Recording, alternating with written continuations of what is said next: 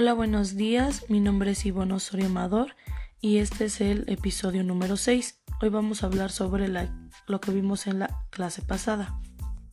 Vimos en la clase pasada un video que se trataba de un niño que estaba enfermito y él iba a la escuela.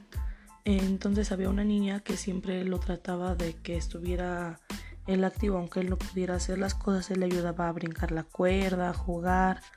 El video estuvo muy triste porque al fin, pues bueno, hasta el último el niño falleció, entonces la niña quedó muy triste porque ella pensaba que ya había podido caminar. Igual estuvimos hablando sobre integración e inclusión.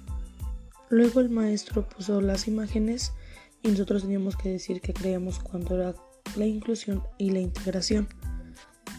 También hablamos sobre el perfil del educador. Ahí tenemos que poner como los requisitos para ser un buen educador en todos los ámbitos, ya que a veces se presentan diferentes situaciones con nuestros alumnos.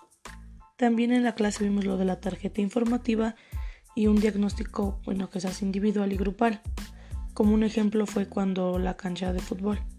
Eh, no todos pueden a veces ir porque hay personas que están discapacitadas y no es lo mismo para las mismas actividades.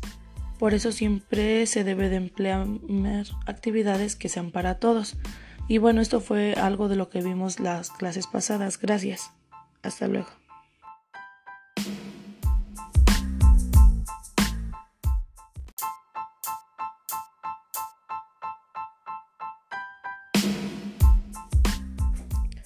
Hola, mi nombre es Ivonne Osorio Amador.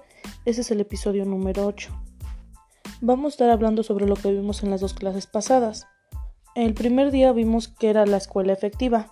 El profe dijo que tardó mucho para encontrar una definición porque no encontraba una correcta como tal.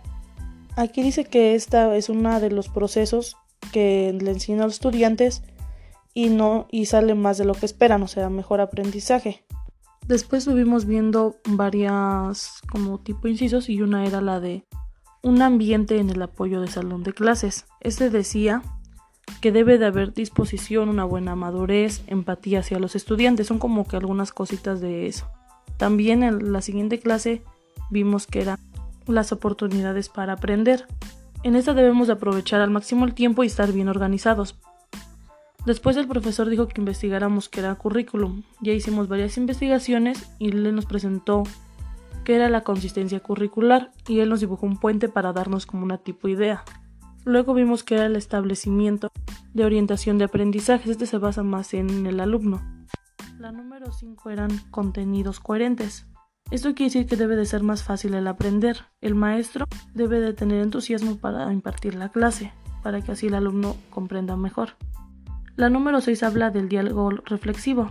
Es ahí cuando él debe de hacer preguntas, bueno, esto fue un poquito más de lo que vimos las dos clases pasadas. Gracias, nos vemos en el siguiente podcast. Adiós.